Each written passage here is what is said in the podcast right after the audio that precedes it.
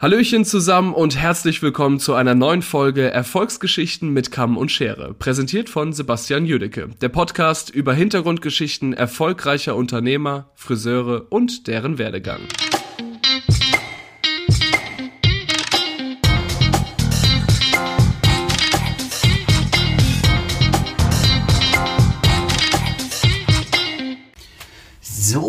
Willkommen zurück. Ich freue mich total. Wir sind in der 51. Folge von Erfolgsgeschichten mit Kamm und Schere. Ich habe es bei der letzten Folge äh, vor der etwas größeren Pause schon mal gesagt.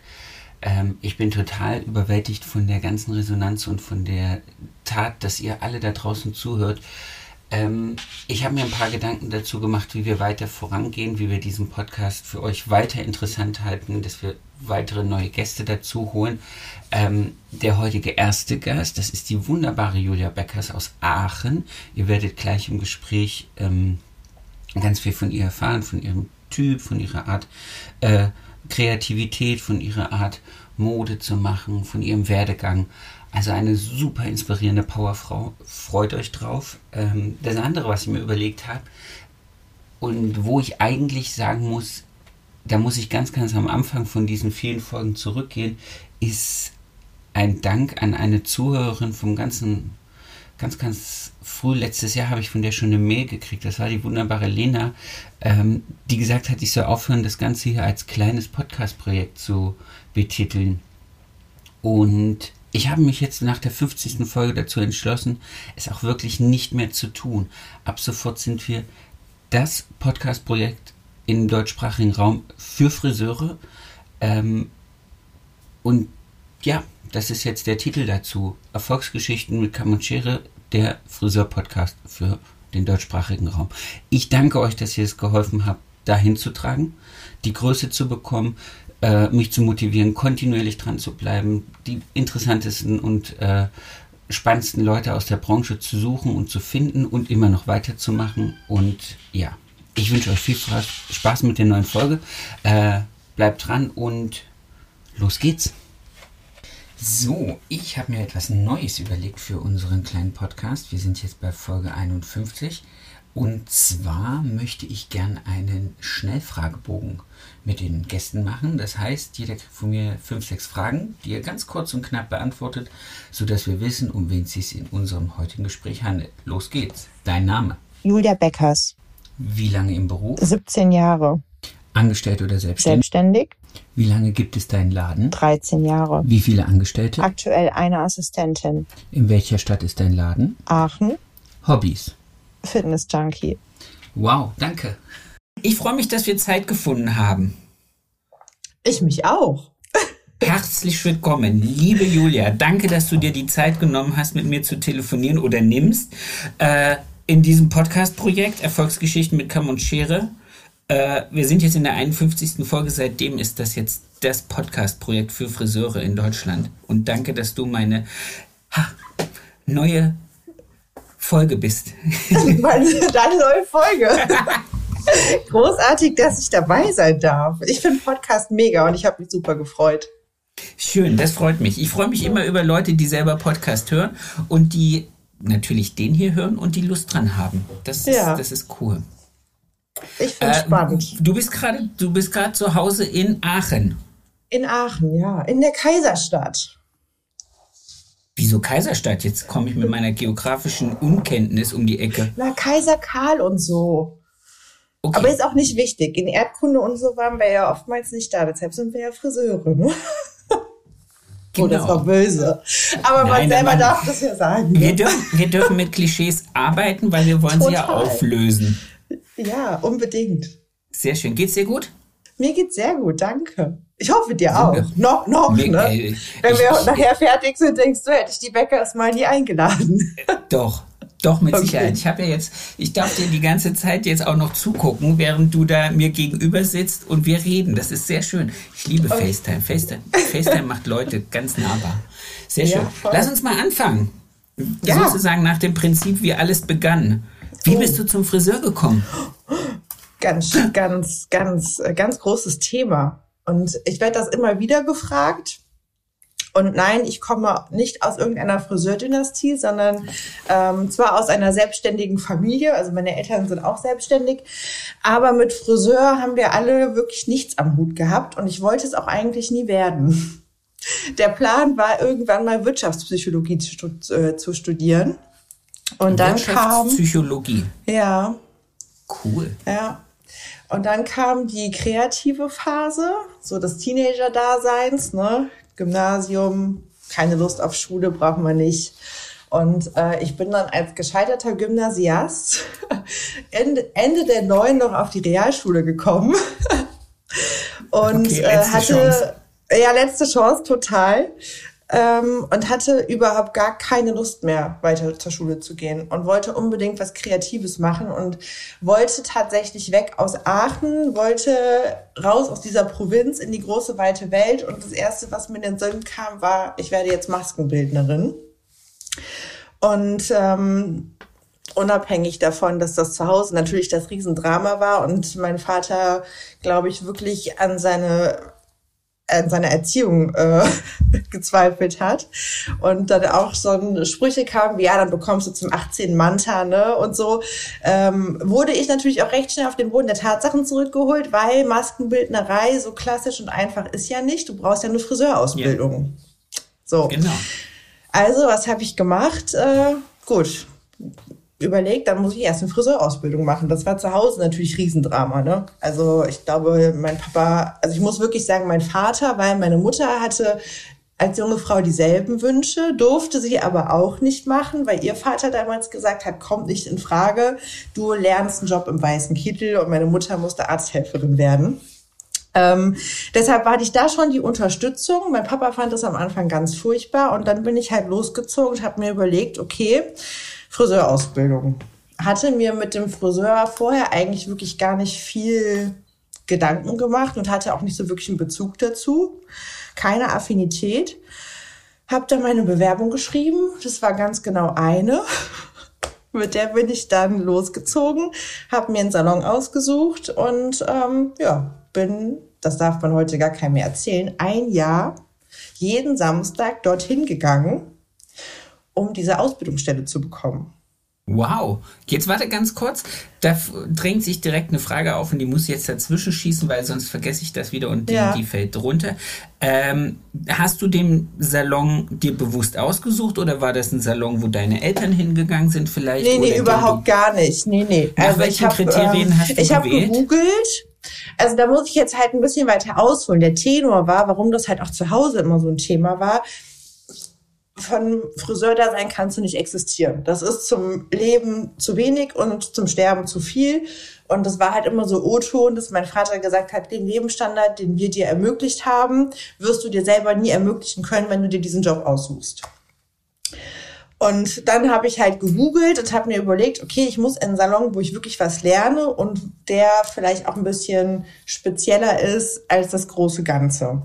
Und dann bin ich durch einen gemeinsamen Bekannten meiner Eltern an einen Salon gekommen, der aber selber nicht mehr ausbildet oder zu dem mhm. damaligen Zeitpunkt schon nicht mehr ausgebildet hat. Und der wiederum hat mich dann eben an den Salon ähm, weiterempfohlen, wo ich dann letztendlich auch gewesen bin. Und da bin ich dann mit 15, knapp 16 hingekommen mit meiner Bewerbung unterm Arm und habe gesagt, okay, ich würde gerne die Friseurausbildung machen. Ja, und dann haben die gesagt, okay, das gucken wir uns gerne an. Du darfst samstags gerne Probearbeiten kommen. Und ähm, die Voraussetzung dafür, dass wir dich nehmen, ist aber Mathe und Chemie 2. Also auf dem Zeugnis, ne? So.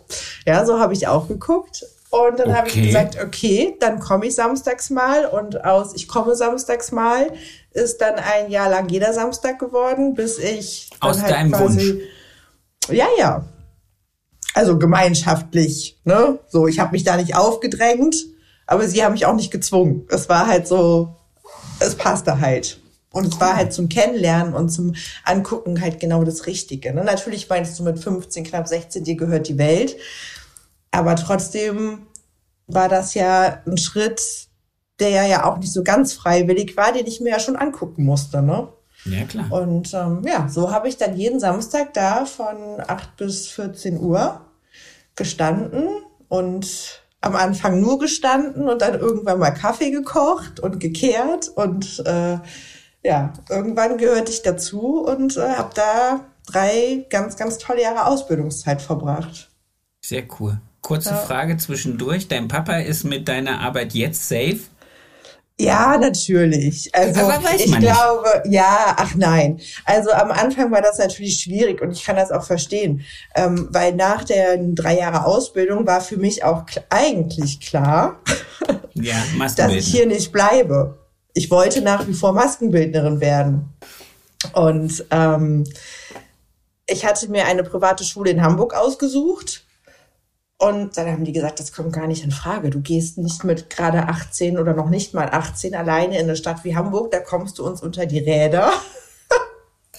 Mach erstmal deinen Meister, den nimmt dir keiner mehr und dann kannst du immer noch gucken, ne? Die sind ja clever. Die sind, die sind clever, ne? Ja, die sind richtig clever. Und ähm, ja, was habe ich gemacht? Ich bin ähm, vier Tage nach der Gesellenprüfung in die Meisterschule gedackelt. Ja und äh, habe mich auch da am Anfang echt nicht ganz so wohl gefühlt, ne? Weil man muss halt sagen, ich habe in der Ausbildung ähm, durch meinen damaligen Chef und meine damalige Chefin schon sehr, sehr viel sehen dürfen und bin halt viel unterwegs gewesen mit denen auf Veranstaltungen und in der Zeit, in der ich meine Ausbildung gemacht habe, waren ja auch nationale Wettbewerbe noch ganz groß. Ne? Ähm, das ist ja heute sagen, tatsächlich nicht mehr so. Ähm, Oh, jetzt muss ich selber zurückrechnen. Warte mal, ich habe jetzt 13 Jahre, ja, vor, vor 16, 17 Jahren, ne? Okay, also Anfang der 2000er. Ja, ja. Ja, da waren ja nationale Wettbewerbe wirklich noch, noch groß und das war noch was. Und ähm, ja, so bin ich da hingekommen und hatte halt eine ganz, ganz andere Vorstellung von Meisterschule. Also jetzt werde ich wahrscheinlich auch recht kritisch und jetzt werden wahrscheinlich die einen oder anderen äh, damit erhobenem Zeigefinger äh, vielleicht in dieser Folge äh, das ein oder andere Mal unterwegs sein. Aber ähm, auch da stehe ich drüber, weil da, ich bin manchmal einfach zu ehrlich. Aber manchmal tut das weh, manchmal ist das gut. Aber das ist, das ähm, ist doch ähm, auch gut. Ja, ich hatte halt eine völlig andere Erwartungshaltung. Ne? Ich habe wirklich gedacht, ich komme dahin ähm, mit gerade 18, knapp 19 und ähm, da sitzt halt die Elite. Das war meine Vorstellung von Meisterschule. Weil Meisterschule definiert das Wort, also beinhaltet das Wort Meister, so. Und ich dachte halt, okay, ich bin das Küken, was jetzt dahin kommt nach drei Jahren Ausbildung und die lachen mich aus.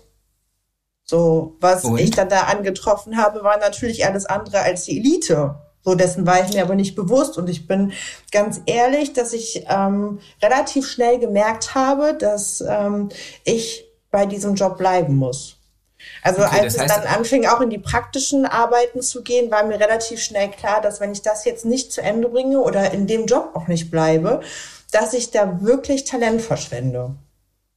Wow, cool. Das heißt, du hast ja. relativ früh gemerkt, alles drum, drumherum ist äh, fachlich gar nicht so weit, wie du jetzt mit deinen süßen 18 schon warst. Genau, genau. Okay. Also ich habe halt wirklich gedacht, da sitzt die Elite und nicht Frau, also mal einen Namen dahingeschmissen, ne? Frau Ute Mustermann oder Frau Müller oder Frau Schmitz, die sich vielleicht einfach noch mal nach 20 Jahre Babypause überlegt hat, sich mobil selbstständig zu machen. Nichts gegen die mobilen Kollegen, aber der Horizont war ein anderer als den, den ich erwartet habe, sagen wir es mal so. Dann lass uns mal ein bisschen äh, in, dein, in deinen Ausbildungsgang gehen, also deine mhm. klassischen drei Jahre Ausbildung. Ja. Ähm, was gab es da für Highlights, wenn du sagst, du warst dann schon so viel ähm, handwerklich, so viel besser geschult? Was, wie, wie, wie ist das passiert? Also, ob ich in allen Belangen so, so viel besser geschult war, das mag ich mir gar nicht anmaßen, weil ich glaube, dass auch ich zu der Zeit, in der ich in die Meisterschule gegangen bin, natürlich gewisse Defizite hatte, die ich über die Jahre weggearbeitet habe. Weil ich glaube, zu sagen, ich komme nach drei Jahren aus der Ausbildung und bin Master of, äh, wäre, glaube ich, ähm, sehr an den Haaren herbeigezogen. Ne? Also das würde ich mir selber gar nicht äh, zumaßen, das so zu, ähm, einzuschätzen. Aber ich habe einfach wirklich eine echt, echt tolle Ausbildung gehabt. Und ähm, ich finde, das darf man auch irgendwie immer, oder ich sage immer so, dass ich sage, ich du darfst niemals vergessen, wo du herkommst. Und die haben schon den Grundstein gesetzt. Ich habe wirklich noch so ganz, ganz klassisch gelernt. Ich kann noch eine handgelegte Wasserwelle und äh, ich habe noch das Einlegen, das Papillotieren gelernt, ne? wirklich noch so Ansatzföhnen auf Volumen über die Skelettbürste, also so wirklich klassisch, ne? Weil mein Ausbilder auch immer gesagt hat, so Julia, das ist die Basis, die musst du beherrschen und wenn du die Basis beherrschst, dann kannst du alles. Und natürlich findest ja. du das mit 16 nicht cool. Ja, ich habe ähm, an, an der Türzage die Scherenhaltung rauf und runter geübt. Dazu muss man sagen, dass ich Linkshänder bin und rechts auch nicht schneiden konnte. Das heißt, das war in der Ausbildung sowieso immer so ein Thema weil mein damaliger Ausbilder okay. halt auch Rechtshänder war, ne? Aber ich konnte, hatte das Gefühl rechts einfach nicht zum Schneiden. Also stand ich mit 16 an der Türzage und habe das Haar, die Scherenhaltung gelernt. Und wenn ich heute teilweise Videos sehe auf Instagram oder so, aber da kommen wir vielleicht später zu, da bekomme ich Zahnschmerzen, wie ich sehe, wie manche Kollegen die Scheren halten. Oh, ich habe der letzten Video gesehen, wo eine Kollegin ähm, sich, glaube ich, sehr, sehr viel Mühe gemacht hat, um ein cooles Imagevideo über sich und ihren Salon zu, zu machen und hat äh, in diesem Video viel mit einem Razer geschnitten. Oh. Das ist eine Technik, die mhm. kann man verwenden, wenn man. Ja, äh, ja, voll. Das hat mir dann irgendwie, habe ich gedacht, uff da. Uff da, schade. Ich hatte jetzt echt. Äh, mehr erwartet. Also ja. von, von, ich bin halt so ein, ja, da bin ich auch irgendwie so ein, so ein richtiger Freak drin. Ich bin halt so ein, so ein kleiner Scherenmensch mit ganz, ganz viel Schnippeli-Schnapp und meine Hand ist halt, ah, das ist, bin wie gesagt ein kleiner Wir werden, wir werden zu politisch, wenn wir, ja, glaube ich, da jetzt anfangen, ähm, drüber zu sprechen. Ja. ja, okay, dann lassen wir. Dann also lassen wir für das mich sein. nicht, aber vielleicht für die Zuhörer. Jetzt reden die über Haarschneidescheren. Verrücktes Volk. Das war bestimmt, das war bestimmt äh, Werbung, die damit bezahlt wurde. Für den Razer oder für. ich weiß es nicht. Ich, ich, keine Ahnung. Keine Ahnung, aber Hashtag ich, ich, ich, ich weiß, was. ich, ich weiß, was dir sozusagen dann durch äh, die Zahnschmerzen verursacht, wenn man. Ja, wenn man total. Das Aber das ist ein anderes Thema, ne? Also ich glaube, da, da finden wir bestimmt später noch einen, ähm, einen Einstieg zu, weil das was ist, was ich in unserer Branche gerade echt schlimm finde. Aber ja, so, so war halt ähm, der, der Weg in, ähm, in die, oder durch die Friseurausbildung für mich. Ne? Ich habe halt sehr früh sehr viel Wettbewerbe gearbeitet. Ich glaube, ich war, in der Ausbildung schon? Mhm, ja, deutsche Meisterin. Ich glaube sogar, bitte korrigiert mich, wenn ich falsch liege, die jüngste deutsche Meisterin damals. Ähm, also ich habe viel dekorative Kosmetik dann damals auch gearbeitet und am Medium auch Haarschnitte gemacht und Hochstecken war immer so ein Ding. Ähm, gut, das hat mich ja dann, hat sich ja wie ein roter Faden dann durch meine Friseurkarriere gezogen. Ähm, aber ja, also ich habe halt wirklich unglaublich viel mitbekommen. Die haben sich wahnsinnig viel Mühe gemacht mit mir. Und ähm, ich weiß auch, dass es am Anfang nicht schön war, als ich gesagt habe, ich bleibe nicht. Aber ich wäre heute nicht das, was ich bin, wenn ich geblieben wäre. Und ich glaube, das haben sie heute verstanden und sie sind trotzdem stolz. Und du hast noch Kontakt? Ja, ja, na klar. Also ja, hat nicht jeder. Unsere nicht Geschäfte, jeder. unsere Geschäfte sind wirklich nicht weit voneinander entfernt. Also vielleicht zu Fuß quer durch die Riesenmetropole der, der Aachener Innenstadt. Ähm, vielleicht fußläufig eine Viertelstunde, 15 Minuten. Aber ich schaffe es tatsächlich immer Heiligabend. Also der 24. ist mir safe, sofern er ein Arbeitstag ist. Ähm, dass ich morgens, bevor ich in meinen Salon fahre, dort reinspringe, frohe Weihnachten wünsche, noch einen Espresso trinke oder zwei, dann wird kurz geschnackt und äh, ja, dann fahre ich das zurück. Ist, das ist eine schöne Geste. Ja. Und es ist tatsächlich auch jedes Jahr aufs Neue wie nach Hause kommen. Ach schön, das ist das ja. ist Ich, ich fühle mich dann auch immer wieder noch wie 16. hey, und viel günstiger als Lifting. Das schlucke ich jetzt mal runter, ne? Das ich habe mir, hab mir angewöhnt, wenn, wenn, wenn Kunden äh, zu, bei mir fragen, warum das bei ihrer Frau immer so lange dauert, dann sage ich immer, denken Sie dran, äh, Rekonstruktion ist günstiger als restaurieren. Und dann wird auch nicht mehr weiter geredet. Ich sage das aber auch bei meiner Frau, wenn ich der die Haare mache. Ich so, Schatz, ja. ich weiß, das kommt mich jetzt billiger als Echt? Funktioniert das bei euch beiden? Ich lustigerweise habe ich die eine oder andere Kundin, ähm, wo der Mann auch Friseur ist und ähm, wo er sagt, tu mir einen Gefallen, geh wohin du willst, geh zu Julia, aber setz dich nicht zu mir. Und andersrum, die auch sagen, Julia, ich kann mir von dem die Haare nicht machen lassen. Es funktioniert nicht. Geht das bei euch? Echt nicht? Nee. Das geht super. Das geht super. Okay. Die lässt keinen anderen dran. Okay, ja. Hast du alles richtig ähm, gemacht, ne? Offensichtlich, aber ja. wir, wir, sie hat auch nie eine Vorstellung, was sie will. Sie okay. sagt dann immer, mach. Vielleicht mal kürzer, mal länger. Also das variiert immer zwischen Schlüsselbein und, und so einem kinnlangen gestuften Sachen. Nee, das funktioniert bei uns ganz gut. Ja, perfekt. Ja, gut erzogen. Glück, Glück gehabt. Ja. Anspruchslos. oh, das glaube ich nicht. Das glaube ich nicht. Nein, alles gut. Äh, wie ging es dann weiter? Den Meister hast du gemacht? Und Den Meister habe ich auf Vollzeit gemacht. Ähm, dann gab es ein halbes Jahr Pause. Und dann habe ich meinen Salon eröffnet. Also ein wow. halbes Jahr Pause hieß halt, ne? Ein halbes Jahr Pause. Das klingt so blöd, aber ich habe halt, du brauchst ja deine Zeit, ehe du dein Konzept gestrickt hast, ehe alles steht, ehe alles bestellt ist, ehe du den Salon gefunden hast und so weiter oder ein Ladenlokal, ne? Da ist ein halbes Jahr relativ ja, wenig da Zeit. Da ist ein halbes Jahr wenig, genau, weil Meisterschule war auf Vollzeit dann fertig und dann war klar, okay, das Talent darf ich jetzt nicht wegschmeißen. Dann kam das große Sprachrohr von der anderen Seite und sagte, jetzt hast du deinen Meister, jetzt musst du dich auch selbstständig machen. Du hast einen sehr klugen Papa. Aber hast du dich, hast du, hast du damals, also ich finde das jetzt, ich finde das äh, sehr, sehr mutig. Ich habe meinen mhm. Meister mit, meine Tochter ist mit, ich habe meine Tochter gekriegt, da war ich 26. Mhm. Äh, also habe ich meinen Meister mit 26 gemacht. Und damals habe ich noch zu mir gedacht, da war ich aber auch schon acht Jahre im Beruf. Mhm. Da habe ich zu mir gedacht, ich mache mich auf jeden Fall noch nicht sofort selbstständig. Okay. Und ich habe es ähm, dann auch noch drei Jahre, drei Jahre gewartet. Okay.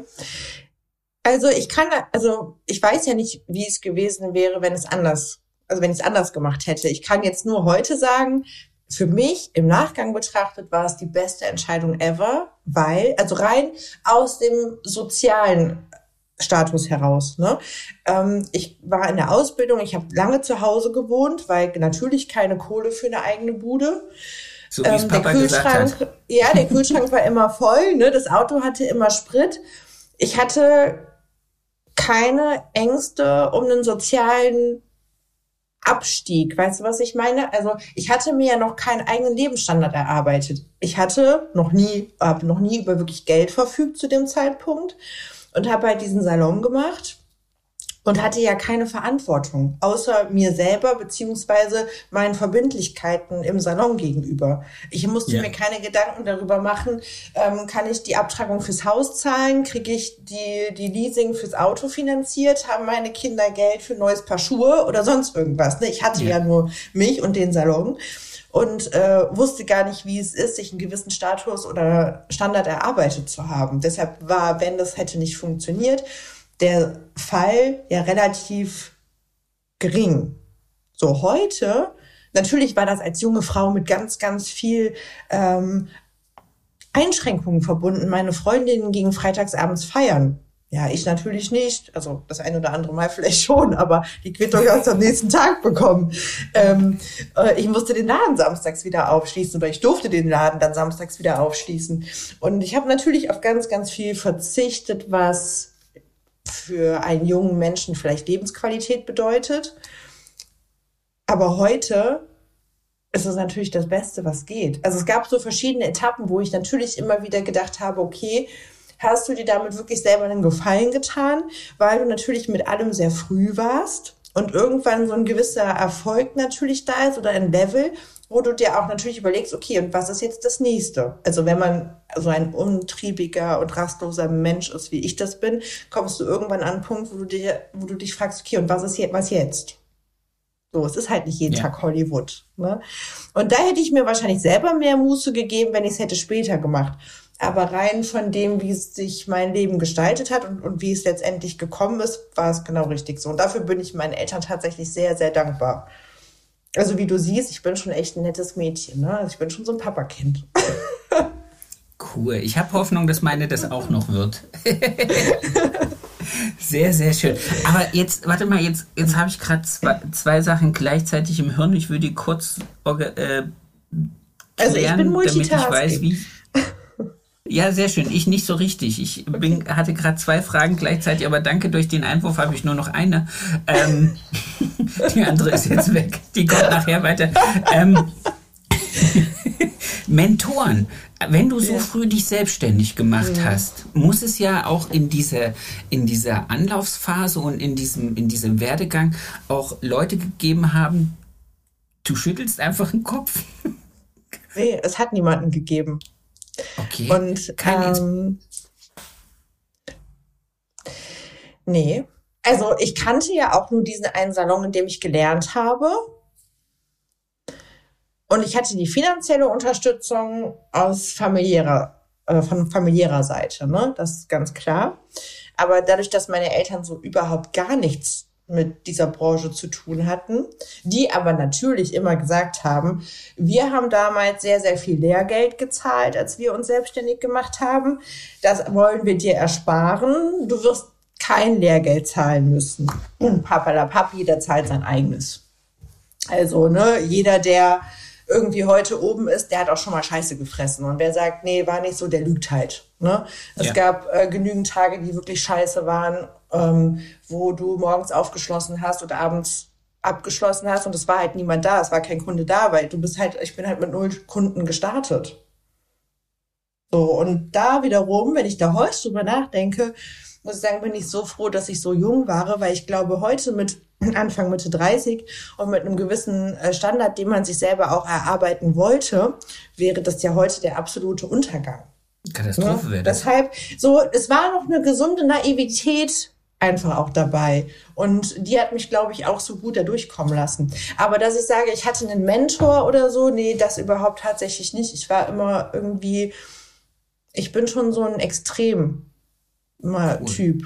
Also, aber so, wenn man mich vielleicht anguckt, dann ist es vielleicht so.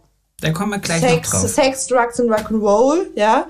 Aber im Grunde genommen bin ich, habe ich da schon eine echte, sehr, sehr klassische Wertevorstellung. Und ähm, hatte wirklich immer nur meine Eltern, die natürlich mit ihrer Erfahrung mich schon immer sehr bodenständig gehalten haben und schon geguckt haben, dass das finanziell irgendwie funktioniert und die aber natürlich über das Startkapital hinaus mir in der Anfangszeit natürlich sehr, sehr unter die Arme gegriffen haben, ne? keine Frage. Also wenn ich sage, ach, das war ja ein Spaziergang und Salon aufgemacht und der lief, das wäre ja gelogen. Also wer sowas erzählt, der, der ist ja nicht ehrlich. Das ist Katastrophe. Nee, mit Mentor meinte ich in dem Fall eigentlich, glaube ich, mehr äh, Leute, die dich in der Branche inspiriert haben, dann auch. Kannte okay. ich ja nicht. Äh, Kannte ich ja nicht. Heute, ja. ja, damals fand ich mich großartig. Mit dem Wissen und mit der Erfahrung, die ich heute habe, 13 Jahre später, kannte ich ja gar niemanden. Was, hab, was, was kannte ich denn? Ich kannte das, was in Deutschland passiert. Ähm, zu den damaligen Zeiten, Anfang der 20, äh, 2000er, weißt du, wer gehypt wurde, ohne dass ich da jetzt Firmen und Namen irgendwie etablieren möchte, sonst müssen wir überall immer erwähnen, ne? unbezahlte Werbung und keine Ahnung was. Ähm, Nein, aber die dürfen gab das es gewisse gab es gewisse äh, Kollegen, die natürlich nach außen hin äh, größer gespielt wurden, an denen hat man sich orientiert und man hat die gewissen Fachmagazine geblättert. Aber ähm, mehr, mehr gab es ja zu dem Zeitpunkt gar nicht. Also die Industrie war ja auch Anfang 2000 noch gar nicht so weit, wie sie heute ist, was soziale Medien und so weiter anging. Also ich war wirklich doof. Im Grunde genommen war ich, war ich branchenmäßig schon noch ziemlich dumm und naiv. Aber was ich halt hatte, war halt mein Talent.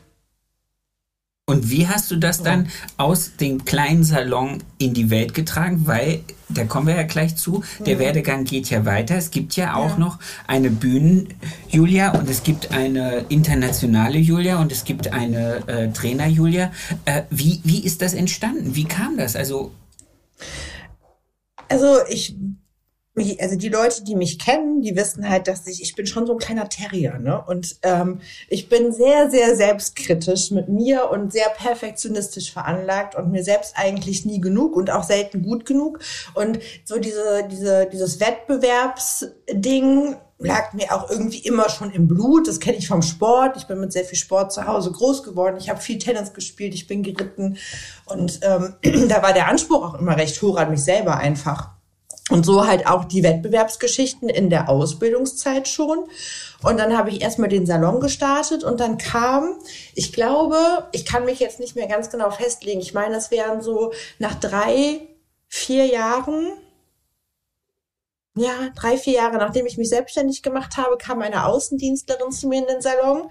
Ähm, damals von Revlon Professional, das kann ich sagen, weil das ist in der Bio einfach, ne, das ist kannst du überall okay. finden, ähm, von Revlon Professional und die brachte mir ein paar Produkte zum Testen, damals aus der Style Masters äh, Kollektion und anbei einen Tageszeitung großen Flyer über einen Wettbewerb.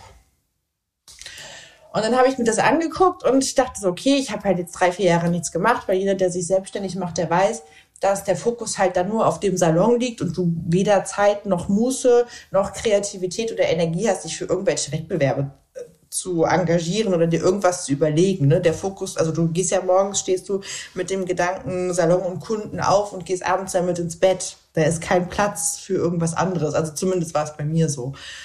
Und jedenfalls kam die mit diesem Flyer und sagte, probier doch mal die Produkte und wenn das was für dich ist, schau doch mal da rein. Ähm, wir bieten nämlich auch ein bisschen mehr.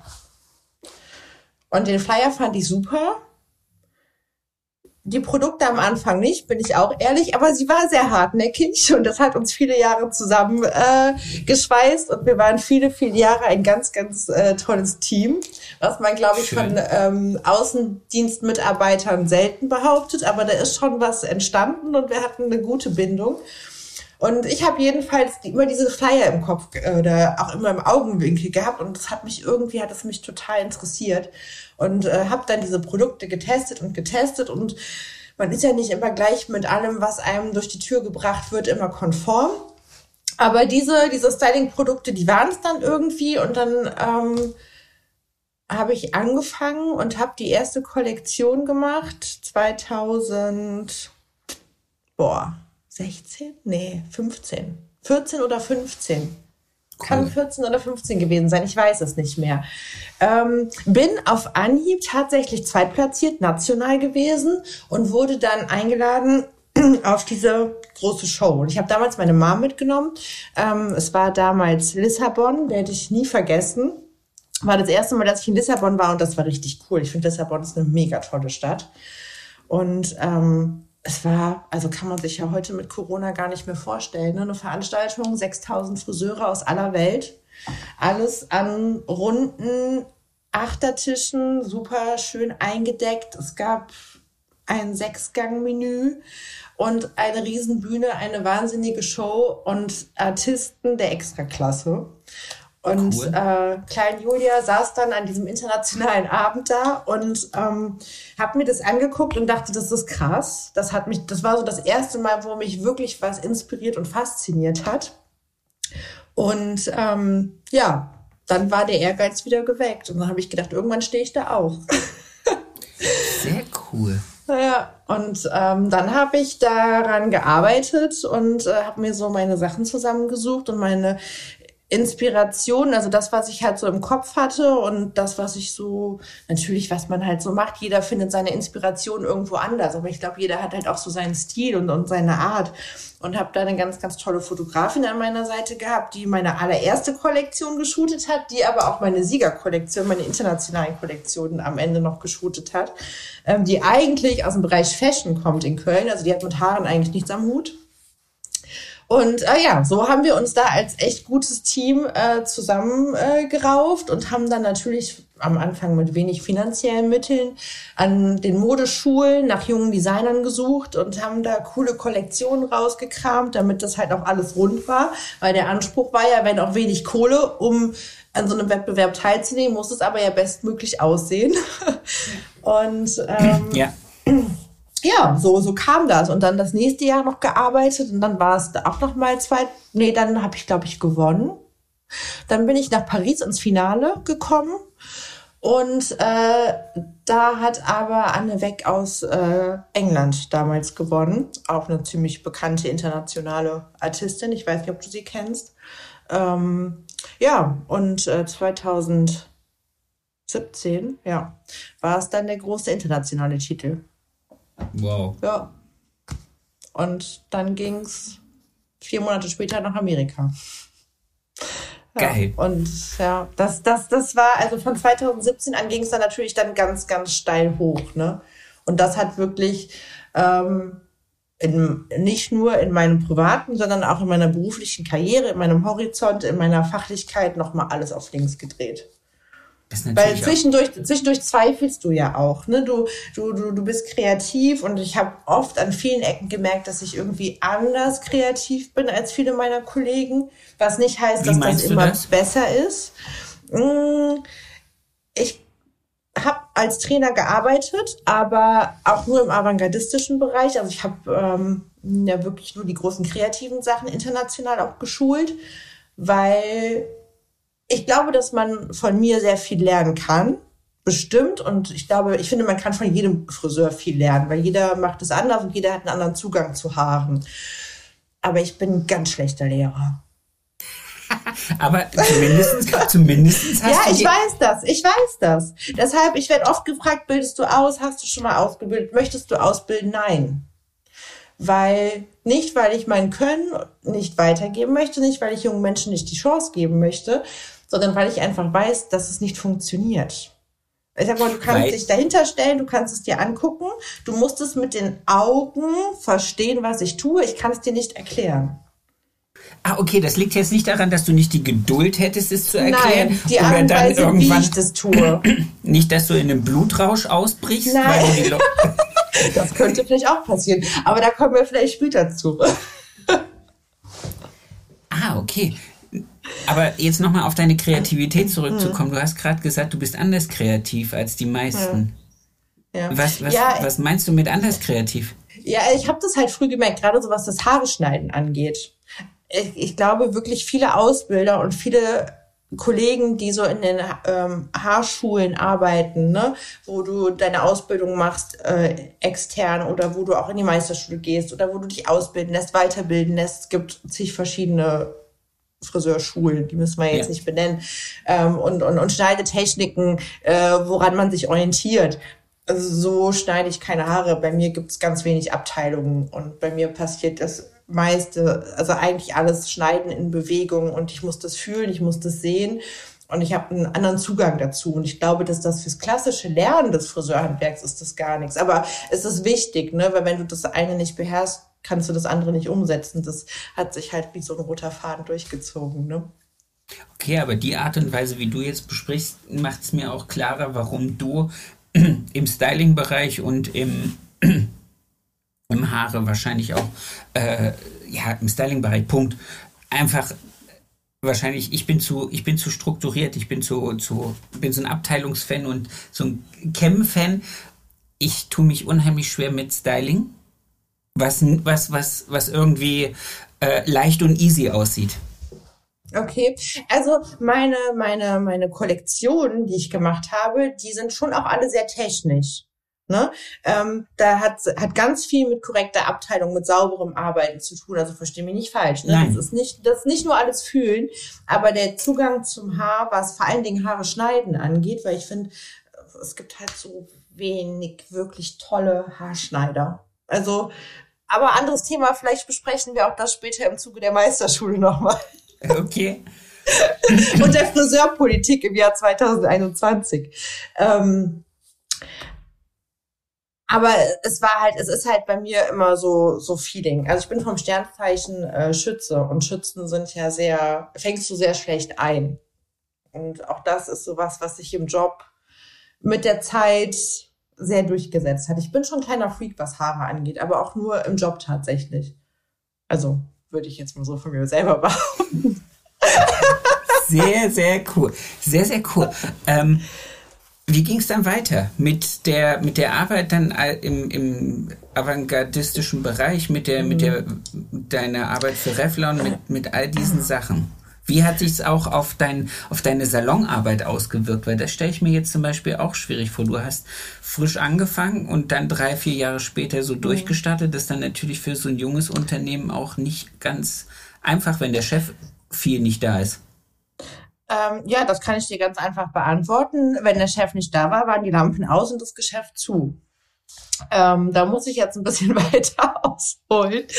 Ähm, ja, wie ging also es ist ja, es war ja nicht von 0 auf 100, also es war ja wirklich nicht so, ich habe gestern gewonnen und war heute weg, sondern es war ja wirklich so, dieser internationale Titel kam, der ging durch die internationale Presse, der ging ein Stück, Stück weit wahrscheinlich auch durch die nationale Presse der war für Aachen viel zu groß. Aachen ähm, konnte damit gar nichts anfangen, was aber auch nicht schlimm ist. ähm, und es war so ein Prozess einfach. Meine Kunden haben es getragen und die haben es halt auch gefeiert, weil sie natürlich aber auch mitbekommen haben, wie viel Arbeit das war. Ne? Das ist ja nichts, was dir einfach zufliegt. Das ist immer so das, finde ich, was so von außen kommt. Es war ganz lustig. Ich habe immer so meine Mama dabei gehabt bei den ersten Veranstaltungen oder eigentlich bei allen Veranstaltungen oder internationalen Wettbewerben, außer in Amerika war meine Mutter äh, tatsächlich dabei. Und ähm, dann war das immer gleich so, sind Sie dann auch noch mit im Salongeschäft tätig? Und meine Mutter hat immer gesagt so, nee, ich komme aus der Branche gar nicht. es war immer so dieses Gefühl von, das hat die ja nicht alles alleine gemacht. Und natürlich habe ich den Erfolg nicht alleine gemacht, weil zu diesen Siegerkollektionen gehört immer ein Team und das war ich nie alleine. Da gehörte immer eine Maskenbildnerin dazu und äh, da gehörte immer ein Designer dazu, dessen Klamotten ich verwendet habe und die Bilder meiner Fotografin. Ne? Ich ja. war der verrückte Vogel, der sich das ausgedacht hat, aber umgesetzt haben wir das im Team. Und ähm, so natürlich auch der Salon. Den Erfolg haben meine Kunden auch mitgetragen, ganz klar. Ne, wenn ich da Nächte gestanden habe und mir an Puppenköpfen irgendwelche Geschichten ausgedacht habe und gesagt habe, so nächste Woche äh, ist die Entscheidung, ob Finale oder nicht, dann haben die alle mitgefiebert.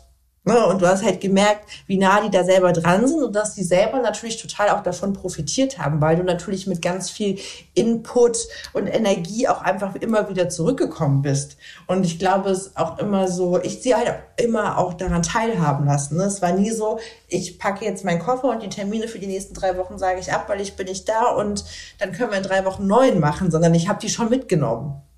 Ne? Und ob das dann über Videos war, über Facebook, über Instagram, über Schlag mich tot, über Erzählungen, ich habe sie halt teilhaben lassen. Und davon hat, glaube ich, jeder Einzelne auf seine Art und Weise auch profitiert. Wenn es auch irgendwann ein Maß angenommen hat, wo bestimmt auch der ein oder andere wirklich genervt war, wenn ich wieder angerufen habe und gesagt habe, so sorry, wir müssen den Termin leider nochmal verschieben, weil ich bin jetzt nochmal weg. Aber sie haben es, sie haben es äh, sie haben es alle mitgemacht bis heute. Also ich kann mich nicht erinnern, dass es einen gab, der gesagt hat, das passt mir gar nicht und ich suche mir jemanden neuen. Also nicht deswegen. Cool. Aber ja. ich habe festgestellt, wenn du als Friseur erfolgreich bist, im Salon mit deinen Kunden drüber sprichst, mhm. dass es auch den einen oder anderen gibt, der sich selber ein bisschen mit den Federn dann schmückt und sagt, ich gehe zu einer ganz tollen Friseurin. Die, Na die macht also Wettbewerben. Und das erzählt die dann ihren Freundinnen und so. Na klar, natürlich, natürlich. Ähm, das, das ist auch, glaube ich, der Grund, warum die das auch alle so mitgetragen haben. Das ist das, was ich eben meinte. Ne? Sie haben, ich habe sie halt daran teilhaben lassen und sie haben auch immer das Gefühl gehabt, sie haben so ihren Teil auch dazu beigetragen. Und natürlich brüstet man sich dann damit, wenn man sagt, ja hier, ne, meine Friseurin oder mein Friseur. Und natürlich finden Kunden das toll, ganz klar. Aber ähm, auch, auch nicht selbstverständlich. Ne? Also das war zu keinem Zeitpunkt so, dass ich gesagt habe, ja, ich bin hier. Ne? die Queen und wenn ihr das nicht mitmacht, dann habt ihr Pech, dann müsst ihr euch einen neuen Friseur suchen. Nein, ich habe wirklich auch immer alles möglich gemacht, weil nach der ähm, nach dem nach dem großen Titel äh, mit Revlon kamen dann natürlich auch die ersten ein oder anderen Veranstaltungen. Dann habe ich irgendwann für die Fashion Week in Berlin noch gearbeitet Darüber habe ich äh, einen Moderator kennengelernt, der wurde dann Kunde und kam dann irgendwann mit der Idee, ich könnte doch auch für ihn als Maskenbildnerin arbeiten. Also habe ich dann neben dem Salon und neben meiner Tätigkeit damals für Revlon und den Veranstaltungen dann auch noch angefangen, Fernsehen zu machen. Und ähm, cool. Äh, ja, habe ihn dann äh, dazu zu ähm, größeren Projekten äh, begleitet und äh, das war auch mal vier Wochen Salon zu ne, vier Wochen mal eben Salon zu und vorher war ich noch eine Woche in Barcelona und hinterher war ich auch noch mal eine Woche in Barcelona. Also waren es sechs Wochen, wo der Salon zu war. Und da gab es natürlich den einen oder anderen Herrenkunden, der mir dann fremdgegangen ist. Ähm, der dann aber trotzdem wieder kam und gesagt hat, Julia, das mache ich nie wieder. Egal wie lange du noch mal weg bist, ich warte. Das spricht ja. doch für dein, für, de, für dein Können. Dann äh, lass uns mal auf die zwei Themen kommen, die du gerade angesprochen hast. Eins muss ich jetzt ganz kurz loswerden, weil ich mhm. darf dich ja jetzt die ganze Zeit anstarren. Ähm, wann hat es angefangen, dass du deinen Körper als Ausdrucksform deiner Kreativität gewählt hast? Oder was, weil wir, wir sprechen ja jetzt schon schon ein paar Minuten und alle, die uns nachher zuhören, werden merken, dass dass das, was man von dir hört, genau das ist, was du vorhin auch gesagt hast, dass du sehr wertekonservativ, also nicht konservativ, aber sehr werteorientiert Doch, im Herzen bin ich ein Spießer, das kannst du ruhig so sagen. Ja, das ist, das ist cool. Und wenn man dich so anguckt, ähm, dann ist dann nicht viel Spießiges. Wie, wie, wie, wie passt das zusammen? Also meine erste Tätowierung, boah, ich erzähle hier heute voll aus dem Nähkästchen, ne? Geil. Ich muss wirklich sagen, das, das, ist, das ist wirklich gefährlich hier, diese FaceTime-Nummer für mich. Weil ähm, ich, ähm, ähm, wenn ich wirklich sage, so ich bin im Herzen ein Spießer, dann meine ich das wirklich ernst und das ist gar nicht, also für mich persönlich fühlt sich das gar nicht negativ an, weil ich ein Mensch bin, der, wenn er auch nach außen hin sehr extrovertiert wirkt und ich kann mich verkaufen und, und ich weiß, wie das funktioniert bin ich aber schon so sehr bei mir und es gibt nur wirklich wenige Menschen so in meinem Inner Circle, die wirklich wissen, wie ich so ticke. Und ich erzähle hier gerade ganz schön viel privates Zeug. Aber das ist okay. du darfst, du darfst nicht, auch nicht antworten. Sitzen, ne? Jeder in seinem eigenen. Jeder in seinem eigenen. Das hat ja schon fast das vom Bett geflüstert, ne? Ich werde werd nachher bei der Folge, darf ich endlich explizite Sprache eingeben. Nein, sehr schön. Ich finde das, ich das hochgradig, äh, also ich habe das ja in dem Vorgespräch mit dir schon mal gesagt, dass mhm. ich das extrem spannend finde, wie ähm, ambivalent das so auf mich wirkt. Also äh, diese, diese Person, die du auf deiner Facebook-Seite, auf deiner Homepage bist und mhm. darstellst, ähm, die Art und Weise, wie du mir gegenüber, wenn wir sprechen, wie viel, wie viel, wie viel Fröhlichkeit, Freundlichkeit, Ruhe und, äh, Entschuldigung, wenn ich das sage, Unzickigkeit mir entgegenkommt, ähm, ja. das, das, äh, das ist unheimlich schön. Und dann, deswegen ist es so, so eine Frage, wenn nachher die Leute sagen, okay, ich, ich gucke mir mal das Foto an, was bei dem Podcast ist. Komisch, was, wie kam das, dass du, also ich finde das ich finde es attraktiv an dir. Ich finde es an nicht vielen attraktiv, aber wie passiert das? Wie passiert das? Also ich muss, ich muss sagen, also ich habe heute noch äh, mit, einem, mit einem Bekannten gesprochen und der, der ein, ein Bild aus meiner Story kommentiert hat auf Instagram heute und da sagte so, Julia, es ist einfach so geil, weil du bist nicht die Tussi, wie du eigentlich aussiehst, wo ich mir sage, nee, ich bin keine Tussi, aber Prinzessin bin ich halt schon gerne. Ne? Und ähm, das, was man äußerlich sieht, ist, ist ja keine Verkleidung. Das ist ein Teil von mir. Ja, und das ist auch ähm, eine Seite von mir, die ich auch, die ich einfach auch ausleben möchte und muss. Und das hat auch gar nichts ähm, damit zu tun, dass ich sage, das ist eine, eine Maskerade, die ich mir da aufgebaut habe. Das ist Bullshit, weil die kannst du ja nicht aufrechterhalten. Nee, meine erste Tätowierung habe ich mit 16, 15, knapp 16 bekommen. Und ähm, ja, das war ein Deal zwischen meiner Mama und mir.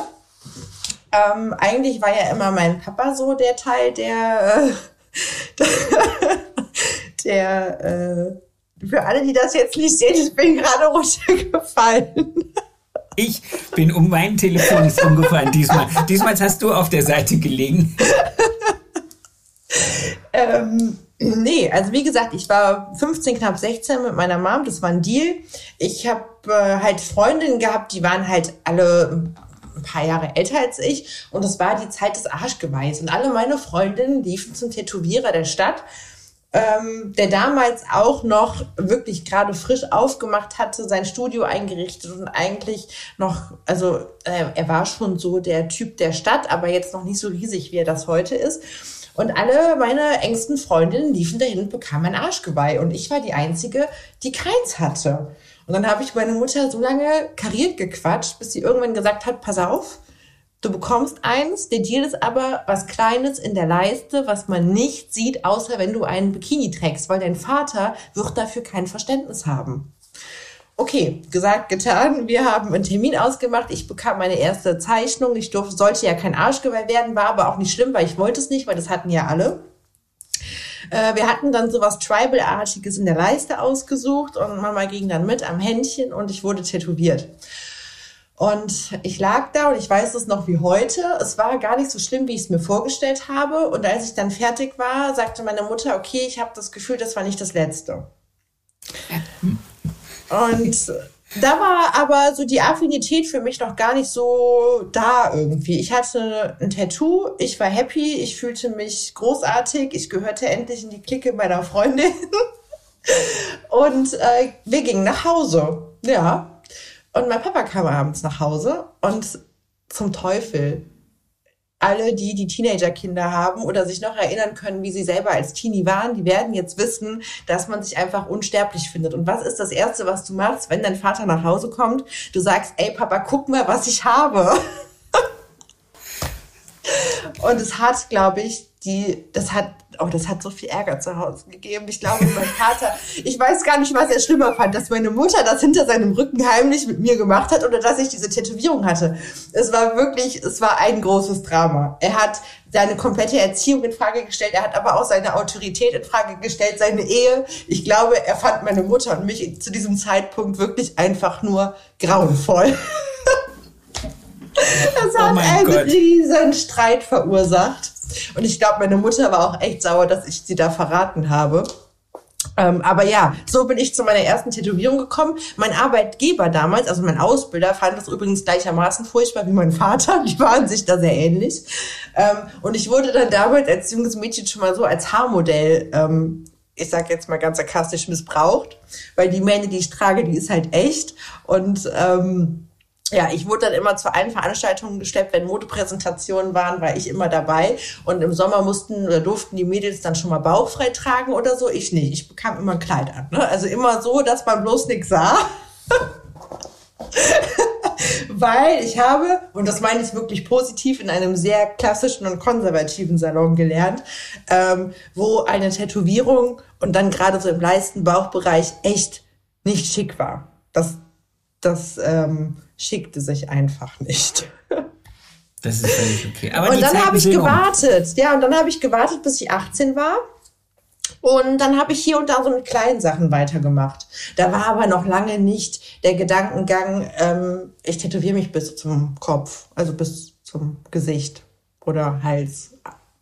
Grenze Gesicht. wie auch immer man das sagen möchte. Nee, also das ist wirklich gewachsen. Ne? Und dann habe ich hier und da kleine Sachen gemacht und ähm, habe dann, dann war ich so 21, 22. Ich glaube, da war so der erste halbe Arm fertig. Und als ich dann so anderthalb Jahre selbstständig war und ich mich so selber in, in, in diesem Friseur-Dasein auch gefunden hatte und mir sicher war, das ist jetzt schon so das, was du fühlst und was du möchtest, dann habe ich halt weitergemacht. Aber auch das ist gewachsen. Ne? Also die erste Tätowierung, die dann kam, war nicht die auf den Händen. Ne? Also die Arme sind voll gemacht worden, dann andere Körperteile und äh, die Hände waren einer der letzten Sachen, wo dann die Arme fertiggestellt wurden. Sehr cool. Hände stelle ich mir extrem schmerzvoll vor. Nee, gar nicht. Also ja, Hand, Hand ist unangenehm. Also das, das letzte, was wir, was dann so nochmal der letzte Schritt für mich war, wo ich auch wirklich nochmal mit über 30 gedacht habe, okay, wenn du jetzt nach Hause kommst, nach der Session, mal gucken, was dein Vater sagt. weil die alle, weil so alle Körperstellen, irgendwann war das Thema rum, ne? Mit dem Erfolg waren die Tätowierungen egal. So, ich habe wirklich ja. gemerkt, umso erfolgreicher ich in meinem Ding wurde, ähm, umso mehr Freiheit hatte ich für all das, was ich gemacht habe. Ich glaube, ich könnte selbst wenn ich mir heute Idiot auf die Stirn tätowieren lassen würde, mein Papa würde mich trotzdem feiern, weil er einfach heute weiß, ich mache mein Ding und ich habe in der Pandemie bewiesen, dass ich wirtschaften kann und dass ich rechnen kann und dass man sich da keine Sorgen mehr um mich machen muss. Weil als damals die erste Hand tätowiert wurde, sagte er zu mir, okay, jetzt ist alles vorbei, wenn du Geld von der Bank brauchst, du bekommst noch keine 10 Euro mehr, wenn du denen die Hand reichst. Ne? Also es war schon, also ich hatte schon harte Zeiten, aber ähm, ja, als dann mein Hals dran war, wirklich bis zum Kinnansatz, äh, da habe ich wirklich noch mal gedacht, oh, was jetzt wohl kommt. Aber sie haben es kommentarlos hingenommen. Ich war fast ein bisschen enttäuscht, weil ich wollte ja so, so, so ein bisschen wollte ich ja, ne? Aber nee, hat einmal nochmal Papa gesagt. im Blutrausch. Ja, nee, gar nicht, keine Chance. Der ist, äh, der ist kuriert. Ab, abgestumpft. ja. Aber das tut weh. Nee, Nee, also Hals äh, wirklich gar nicht. Ich habe vor ein paar Wochen, weil meine Tätowierungen zum Teil natürlich jetzt auch schon echt alt sind, ähm, habe ich vor ein paar Wochen äh, meine linke Rippen, Bauch, Rumpfseite aufarbeiten lassen. Und ich musste ganz ehrlich sagen, alles, was so Rippen hoch geht, ist schon sehr unangenehm. Sodaplexus ist ein Bereich, der ganz, ganz schlimm ist. Brustbein oder in der Elle, ne, so in der Beuge. Das, das, ist, das ist schon übel. Aber für mich war der Hals echt ein Spaziergang. Also irgendwann da oben unterm Kinn dachte ich, okay, jetzt beiß einmal fest auf die Zähne. Zum Glück sind es noch alle deine, sonst fliegen sie dir raus. Aber ähm, nee, alles gut. Aber man wird, umso älter man wird, umso schmerzempfindlicher wird man tatsächlich. Also als ich ähm, noch jung war, Lange hat mir das alles nicht so viel ausgemacht, muss ich sagen. Cool. Ja, und ja, heute ist es so. Ich kann es mir ohne Tinte nicht mehr vorstellen. Sehr cool. Wie gesagt, es ist selten, dass ich jemanden mit einem Halstattoo attraktiv finde. Du hast es irgendwie geschafft. Danke. Nee, bitte. haben wir das, aber jetzt haben wir das, Entschuldigung, das ist das wahrscheinlich Intimste, was man dich überhaupt fragen kann. Was ähm, denn? Ja, die Tätowierungen, das ist schon sehr viel Persönlichkeit und das ist ganz viel äh, eigener Stil und ganz viel eigene persönliche äh, Ausdrucksweise. Es ist auch nichts, was man irgendwie wegradieren kann. Dazu steht man, sobald man es gemacht hat. Deshalb finde ich ähm, Nachmacher so schlimm. Ähm, mein Vater hat irgendwann mal gesagt, weißt du dir, die einschreiben Tagebuch, meine Tochter lässt sich halt tätowieren. Ne? Ähm, ich habe natürlich, ich habe, es habe natürlich auch viele persönliche Dinge einfach ähm, mir unter die Haut bringen lassen.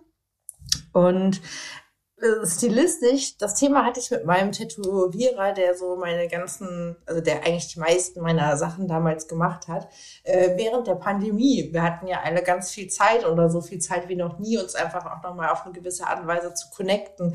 Und ähm, dann haben wir über Instagram geschrieben und er sagte, Julia, du warst deiner Zeit oder du warst der Zeit stilistisch einfach auch schon voraus.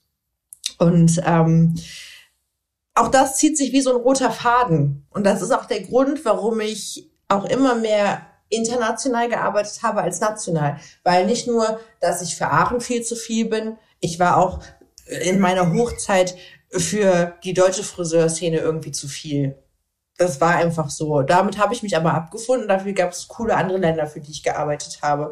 Ähm, und wenn du dann siehst, so, dass es so hier und da so Dinge gibt, wo du denkst, hm, das kenne ich doch irgendwo her, ob das mit Tätowierungen ist, ob das mit fachlicher, fachlichen Sachen ist, da tut's mir manchmal weh, muss ich sagen. Auch wenn man sagt, so, hm, der Neid oder, oder, oder das, was Leute nachahmen, ist so dein persönliches größtes Lob und eine Kopie ist nie so gut wie das Original, aber man hat sich ja dabei was gedacht. Ob das aus künstlerischer Sicht so ist oder aus persönlicher.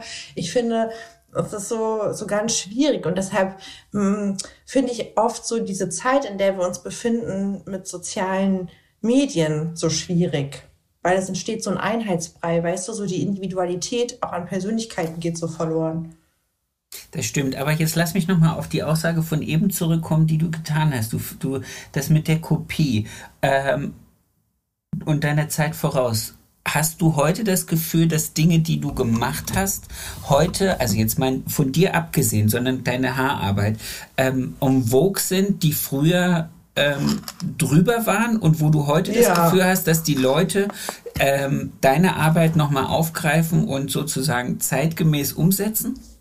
Na, nicht unbedingt aufgreifen, aber ich finde so ganz viele Sachen immer schief wieder, die wir nie veröffentlicht haben, weil die Leute vor drei Jahren noch drüber gedacht hätten, die ich heute in irgendwelchen Zeitungen sehe.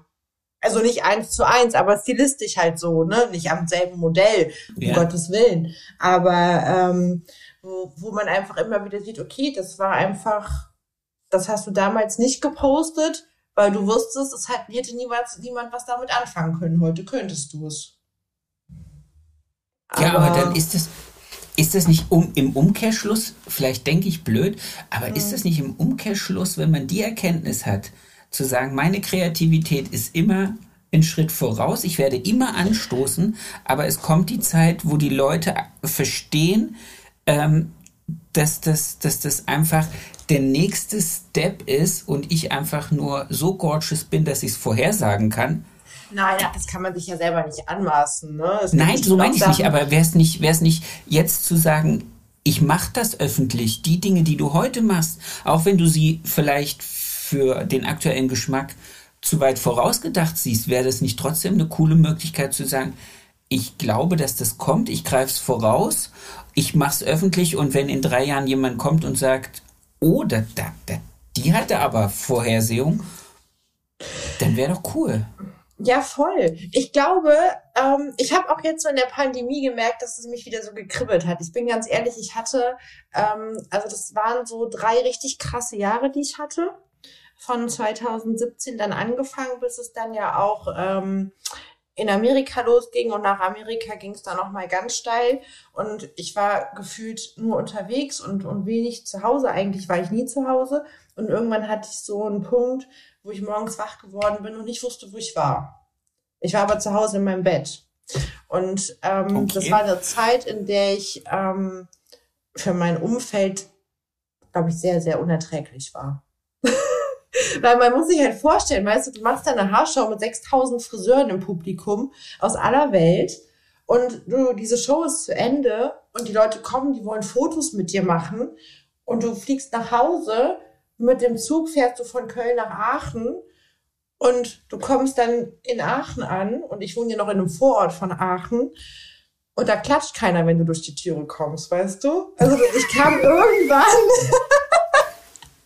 irgendwann habe ich mich wirklich selber dabei erwischt. Ich war so ein Fachidiot, weißt du? Ich saß bei meinen Eltern, als ich dann mal zu Hause war, an einem Sonntag am Tisch und die haben sich, oder wir haben uns, nee, man muss sagen, die haben sich über ganz normale Dinge unterhalten. Und ich war gelangweilt von dem normalen Daily Business, weil für mich, ich habe nur noch in der Haarwelt gelebt. Ich war so, so richtig Scheuklappe. Bei mir ging es nur noch um Haare, Haare, Haare, Haare.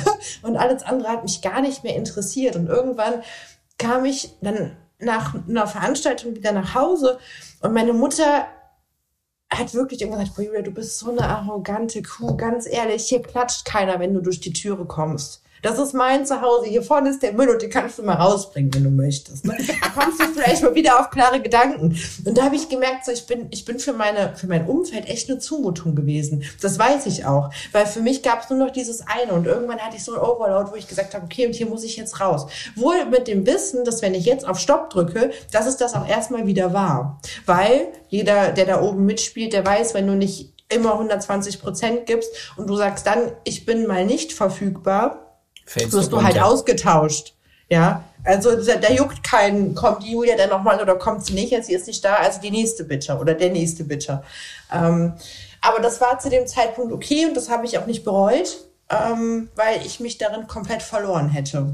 Aber ich finde das cool, dass du das, dass du das so offen sagst und vor allen Dingen finde ich es extrem cool, ähm, dass du so selbstreflektiert, selbst in dieser Prinzessinnenblase äh, gesagt hast, ich bin hier auch ganz alleine drin. Ich möchte wieder raus und mit den Normalen spielen. Finde ich cool.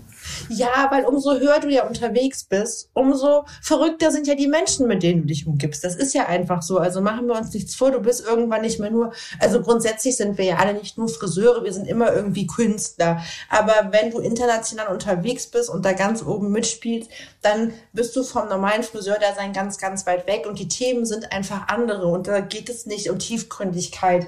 Die Leute sind aufrichtig, die sind nett, die sind cool, die fragen, wie es dir geht, aber das ist alles rein rhetorisch. Da interessiert sich keiner dafür, wie du dich wirklich fühlst. Machen wir uns mal nichts vor, das ist Business, ja.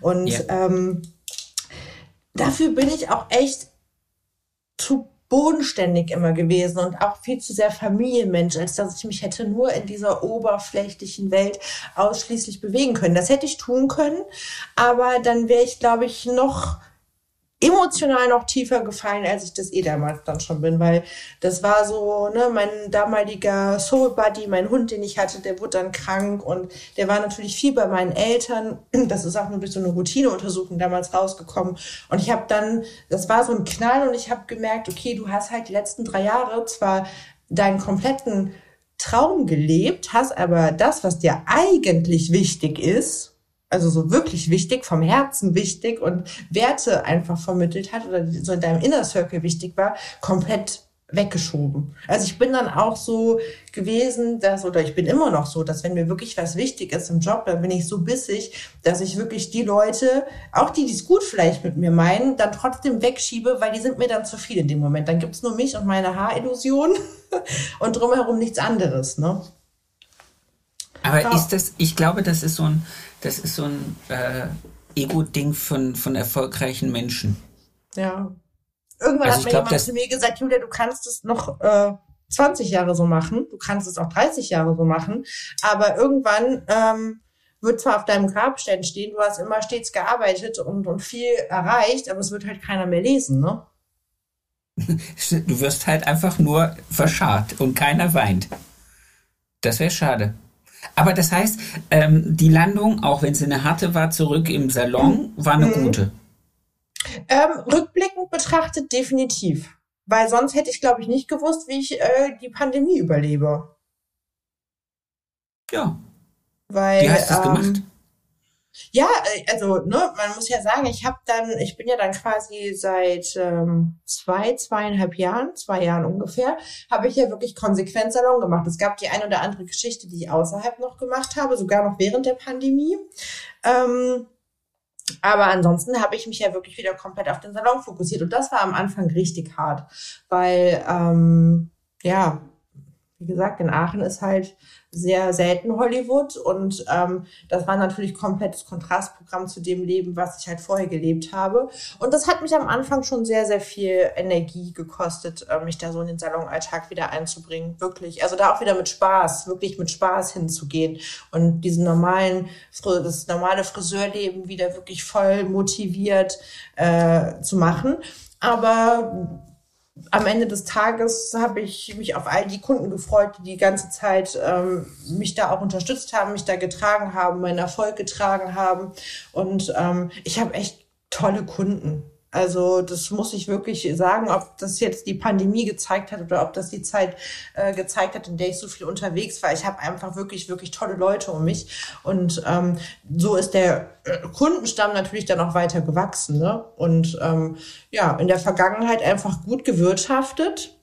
Ähm, und nicht alles das ausgegeben, was ich in den guten Jahren verdient habe. Und äh, ja, die harte Arbeit äh, ja dann jetzt für, genau dafür genutzt, um äh, die Pandemie safe zu überstehen. Wenn auch schmerzhaft, weil das Geld hättest du natürlich lieber anderweitig investiert. Ne? Aber, das wäre uns ja allen so gegangen. Ja. Am liebsten. Ja. Aber, Aber überstanden. Lass, lass uns noch mal auf deine Kunden kommen, dass, äh, mhm. äh, dass wir so ein bisschen, weil wir jetzt auch schon ein gutes Stück unterwegs sind, nicht gleich den Ausstieg finden, aber, aber so ein bisschen auf den Ausstieg vorbereiten, die Zuhörer. Mhm. Ähm, sind deine Kunden deinem Look entsprechend oder andere? Kann man das so fragen? Also, wow. es werden ja, es werden ja unter Umständen wird ja auch der ein oder andere Kunde reinhören, ne? Äh, nein, meine Kunden ähm, äh, haben keine Ähnlichkeit mit mir. also vielleicht, also zumindest, zumindest rein, also wir, wir müssen das ja differenzieren, ne? Also rein charakterlich betrachtet, ähm, schwimme ich mit meinen, mit meinen Kunden auf einer Welle. Rein visuell betrachtet äh, trennen uns Welten. Bist du ein bisschen drüber? Ähm, in, ob ich jetzt drüber bin, das soll jeder für sich entscheiden. Ich sagte, Aber ich sagte, auf, jeden Fall, frage. auf jeden Fall, äh, nee. Also vielleicht gibt es den einen oder anderen oder die ein oder andere, die an heimlichen Stellen tätowiert sind, wo ich das noch nicht, wo ich das noch nicht äh, weiß. Aber äh, nee, nee. Also meine Kunden sind ähm, ganz, ganz andere als äh, die, die man mir visuell vielleicht zutragen würde. Jetzt sage ich dir, warum ich das frage. Ich war ja jetzt in meinem Urlaub in, in Rotterdam und habe mir, mhm. äh, du wirst es nicht sehen, weil es leider schon verwachsen ist, mein Gesichtshaar, das Einzige, was mir noch geblieben ist, ein bisschen äh, in Form bringen lassen und zwar von den tollen Schoren Barbern. Ich weiß nicht, ob du von denen schon mal gehört ja, hast. Ja, ja, na klar, na klar. Heute bin ich ja und nicht mehr dumm und naiv. so meinte ich das gar nicht, aber du bist... du bist eine Frau und du hast ja. jetzt vielleicht nicht den dringlichsten Bedürfnis, äh, deinen Bart in Form bringen zu lassen. Nein, aber ich feiere die Jungs. Die sind auch sehr cool. cool. Also nicht nur speziell die, sondern generell, ich mag die Barberszene. Sehr schön. Auf jeden Fall war ich da drinnen und da sind alles so richtige Typen. Und zwar jetzt gar nicht mal davon abgesehen, ob die jetzt tätowiert sind oder ob die aussehen wie so puritanische äh, Maya-Inka-Verschnitt mit Tattoo. Also die waren irgendwie alles. So große, breite Typen mit so ganz langen Bärten und tätowiert, ähnlich wie du. Oder auch so ganz hagere, so, so schottische Typen in, in Tweedanzug und machen da Haare. Und ich sitze da in meiner kompletten Spießigkeit und gucke mir die Leute an, die da neben mir saßen und dachte mir, ist interessant, das sind alles so geile Typen und die Kundschaft sind alles so Lurchis wie ich. So, wo ich denke. Na, das ist aber, sag doch so. Nein, ich meine das, ich, äh, nein, nein, ich meine das jetzt so, so, so Normalo-Menschen, so, so, so. aber eine, was sind denn Normalo-Menschen? Was sind, ja, so, so mittelalterliche wie ich, äh, Ach, auch so ein bisschen, so, so, ja, so, so, ja, ich bin jetzt kein aufregender Typ. Wenn du durch die Stadt gehst, dann sehen dich die Leute. Mich sehen die Leute, wenn ich durch eine Tür komme und einen Mund aufmache. Dann hören sie mich und dann drehen sich rum und denken sich, oh bitte geh weg. Egal. Nein, also. das denken die bei mir, wenn sie mich sehen. Jetzt kannst du dir überlegen, was dir lieber ist. Erst, erst Mund aufmachen zu müssen. Nein, das ist nein, aber verstehst du? Ich fand es interessant, dass ich äh, zu diesen Charakteren von Friseuren hm dann dieses Publikum gesellt hat und gar nicht so sehr dieses Publikum, was man da erwartet, nämlich auch so Rockabillys und äh, auch so, so eher in die Richtung gehen. Und deswegen die Frage, ob sich von dir eher jetzt Leute angezogen oder deine Kundschaft eher dein Stil widerspiegelt oder dein Handwerk oder dein Intellekt? Ich glaube, es ist ähm, eine Mischung aus, aus allem. Wir haben da einen ganz schönen äh, Trailer auf meiner Homepage zugemacht, einen kleinen Kurzfilm, wo ich auch ein bisschen noch erzähle, was es eigentlich ausmacht. Ähm, oder was, was der Salon, wenn man ihn als Salon bezeichnen möchte, oder das Leben mit mir im, im Friseurgeschäft, äh, so, was die Leute da so anzieht. Ich glaube, es ist eine Mischung. Das ist die Mischung aus ähm, Stilsicherheit, den ich vielleicht verkörper. Ich, hab, ich glaube einfach, dass die Leute mir vertrauen. Ich bin unglaublich ehrlich, ich bin sehr authentisch und ähm, bringe das nötige fachliche Know-how einfach mit, wo man sich als Frau, aber auch als Mann, glaube ich, einfach sehr gut aufgehoben fühlt. Und ähm, dass ich dann jetzt nicht vielleicht aussehe, wie durch den Kakao gezogen, hilft mir dann vielleicht das eine oder andere Mal auch. Ich habe aber auch schon tatsächlich mal von einer Kundin gehört und das hat mich sehr also im Negativen sehr berührt, ähm, was ich auch wirklich hinterfragt habe, wo sie gesagt hat, wo mal jemand zu mir gesagt hat, sie würde sich sehr unsicher fühlen, wenn sie bei mir auf dem Stuhl sitzt, ähm, weil sie mich so, ich sage jetzt nicht schön, aber attraktiv als als Frau wahrnehmen würde wo ich gesagt habe, okay, das, ähm, das finde ich jetzt, das fand ich wirklich nicht schön, muss ich sagen. Das habe ich auch nicht als Kompliment empfunden, weil ich mich im Salon auch was so die Optik angeht, immer sehr zurücknehme. Ne? Also man sieht eigentlich wenig Tattoos. Ähm, ich trage nicht dekultiert. Also ich bin schon immer sehr, sehr zurückgenommen. Und dann braucht es manchmal beim gewissen Typus Mensch ein bisschen mehr, um die dann für sich zu gewinnen oder einzufangen, weil wenn dann Kunden auf Empfehlung kommen, die mich selber noch so gar nie live erlebt haben ähm, oder vielleicht auch nur über die Homepage kommen, ähm, die haben manchmal fühlen die sich zu sehr beeindruckt von der Optik. Und da muss ich dann doppelt mit fachlichem Know-how punkten, um die dann halt zu catchen. Also ich habe, das noch, ist mir erst dieser Tage passiert. Den Satz habe ich letzte Mal gehört, da habe ich mich gerade selbstständig gemacht. Ähm, da hatte ich so ein soll ich sagen, Casual Friday. ich hatte, war nicht so schick unterwegs. Ich weiß nicht, was bei dir warm. Casual Friday ist. es war warm. Ich hatte eine, zerrissene Jeans an und einen Top und man sah relativ viel Tattoos. Und dann kam eine Dame zu mir und äh, also die klingelte, bei mir muss man klingeln. Ähm, cool. Und äh, sagte dann, ja, sie hätte dann mal eine Frage und äh, klagte mir halt so ihr Haarproblem und führte dann den Satz aus, ob ich mich denn in der Lage fühlen würde, mir diese, mich dieser Herausforderung anzunehmen. Also sie zweifelte meine Fachkompetenz an aufgrund meiner Optik. Und das ist mir das letzte Mal passiert, äh, kurz nach meiner Eröffnung. Da erinnere ich mich wie heute dran. Ich war 20, knapp 21 und es kam eine wirkliche Dame in den Salon, die mir genau diese Frage gestellt hat. Und damals habe ich so eher unterwürfig reagiert und habe mich versucht, ähm, ja zu erklären und zu behaupten und zu sagen, ja, selbstverständlich und wir versuchen das uns sehr gerne und lassen Sie es uns probieren. Dieser Tage war ich nicht so nett, bin ich ehrlich. Also ich reagiere dann eher mit so einer, mit so einem, äh, mit so einer Art Zynismus. Mhm. Also ich hasse ja. es, wenn da werde ich wirklich zur Wildsau. Äh, ich hasse es, wenn Leute sagen, oh, sie sind mir empfohlen worden, ich möchte sie mal ausprobieren. Dann sage ich immer, äh, ich bin aber keine Eissorte, die man mal so probiert. Ja. Das, ist so, wo ich mir denke, ich will nicht von dir probiert werden. Ich so, entweder du kommst hierher, weil du aus Überzeugung es toll findest oder ja. lass uns uns kennenlernen.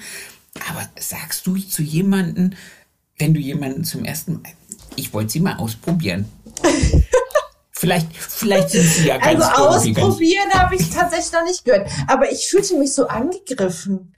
Ich fühlte mich, ich fühlte mich in dem Moment wirklich angegriffen, weil ich einfach gemerkt habe, dass die anscheinend von mir eine ganz andere Vorstellung hatte als das, was ihr da in dem Moment gegenüberstand.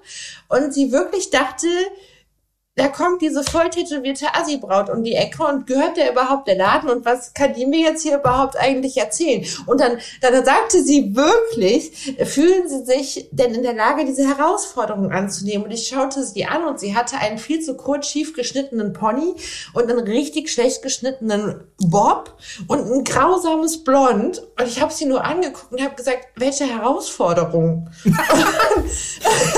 hat sie gesagt, ja, die auf meinem Kopf mit den sind sie in der Lage vorgefärbtes Haar zu behandeln. Und dann habe ich gesagt, seien Sie mir nicht böse, ich bin gerade in der Bedienung, ich habe da gerade wirklich keine Zeit für. Sie können sich gerne telefonisch nochmal melden. Und dann bin ich zurück zu meinem Herrenkunden gegangen, dann habe ich gesagt, ich muss jetzt gerade mal tief durchatmen. So eine bodenlose Frechheit. Sie hat ihr nichts zugetraut. Sehr in geil. dem Moment war ich noch mal Prinzessin. Aber das kommt das wirklich okay. im Salon sehr selten vor. Nein, ich liebe meine Kunden und ähm, ich glaube, die mich auch. Das ist, das ist sehr, sehr schön. Und damit hören wir jetzt auch auf, nämlich ja. mit einer deiner schönsten Kundenmomente. Uff. Oh, da, da gibt es einige. Aber ich, also was mich wirklich beeindruckt, und das ist das ein oder andere Mal schon passiert, also was mich immer, was mich immer ehrt, sind, wenn Kunden wirklich weite Wege auf sich nehmen. Und ich habe wirklich Kunden, die nehmen regelmäßig sehr weite Wege auf, um den Weg zu mir zu finden. Aber was mich immer berührt, ist, wenn, und das passiert meistens nur bei Frauen, wenn Frauen wirklich Tränen in den Augen haben und anfangen oder mit den Tränen kämpfen, weil sie sich so schön finden. Und wow. ganz oft höre ich den Satz, sie sind die Ersten, die verstanden haben, was ich möchte. Und das sind die Momente, wo ich äh, meinen Job liebe und die mir sehr, sehr nahe gehen. Wow. Das ist. Ja. Das, da, danach kann nichts mehr kommen. Nee. Ich bedanke mich ganz recht herzlich für deine Zeit, für deine wunderschöne äh, Unterhaltung, also wirklich wunderschöne Unterhaltung und äh, für all die Ehrlichkeit und vielen Einblicke, die wir gekriegt haben in, in, in dein Leben, in deine Erfolgsgeschichte. Es hat mir unheimlich Spaß gemacht. Danke. Vielen Dank, sehr gerne. Das war's schon wieder mit dieser Folge. Ich wünsche euch ganz viel Spaß. Ich hoffe, ihr könntet alle etwas für euch rausnehmen. Ich möchte mich noch ganz recht herzlich bei meinem Tonmeister Tobi Ziegler bedanken von Das Bomb, der immer dafür sorgt, dass das, was ich hier zusammenquassel, hinterher bei euch auf den Ohren in einer guten Qualität ankommt. Vielen lieben Dank dafür. Für mehr Infos, für äh, noch mehr Input zur Folge, guckt einfach in den Show Notes. Da ist alles verlinkt, was zum jeweiligen Gast ganz interessant ist. Ich wünsche euch eine erfolgreiche Woche und bis zur nächsten Folge. Euer Sebastian.